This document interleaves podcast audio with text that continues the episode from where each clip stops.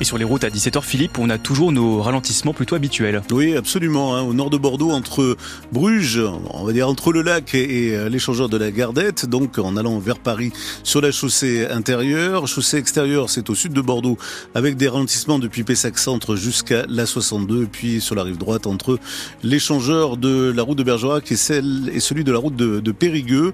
Euh, il y a aussi un accident sur la D10 route de Cadillac, donc à Latraine, juste avant Comblaine, euh, mais pas de difficulté notoire à l'approche de cet accident. La météo Hugo Deschamps, c'est toujours bien couvert. Absolument, fin d'après-midi sous les nuages, toujours avec encore de rares averses dans le Blayais. Les températures vont de 5 à 10 degrés. On a 7 à la Teste de Bûche, Saint-Morillon et Marcheprime. 150 secouristes vont être envoyés en renfort à la Réunion. Annonce de Gérald Darmanin, gendarme, sécurité civile, agent Enedis, ils arriveront sur l'île dès la réouverture de l'aéroport.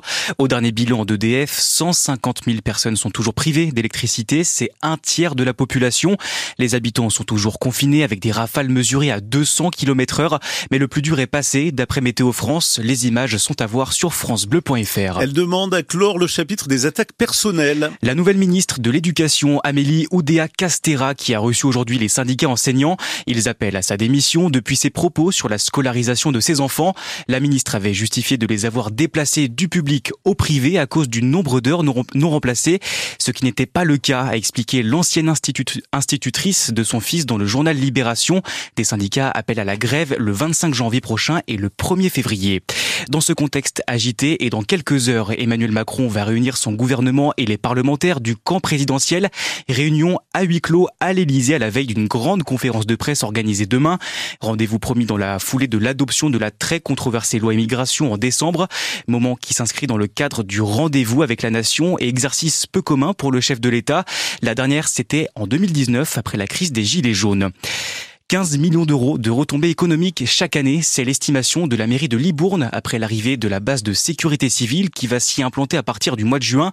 163 militaires vont arriver cette année, ils seront au total 560 d'ici 2027 avec famille et enfants. Ça représente en tout près de 1500 habitants de plus pour la ville. Le maire de Libourne, Philippe Buisson, sera d'ailleurs l'invité de France Bleu Gironde demain à 7h45. Il avait 111 ans, c'était le plus vieil homme de France. On apprend aujourd'hui la mort d'André Ludwig, le doyen des Français il est décédé la semaine dernière dans un centre de soins du Maine-et-Loire. Son successeur, qui prend le titre de doyen des hommes français, est âgé de 109 ans. Et les Girondins de Bordeaux qui, eux, retrouvent la Ligue 2 ce soir. Et ce sera sur la pelouse du stade de l'Abbé des Champs à Auxerre. Les Marinés Blancs sont 15e au classement. Ils vont essayer de retrouver, de se relancer face à une équipe très en forme. La GIA est deuxième du championnat.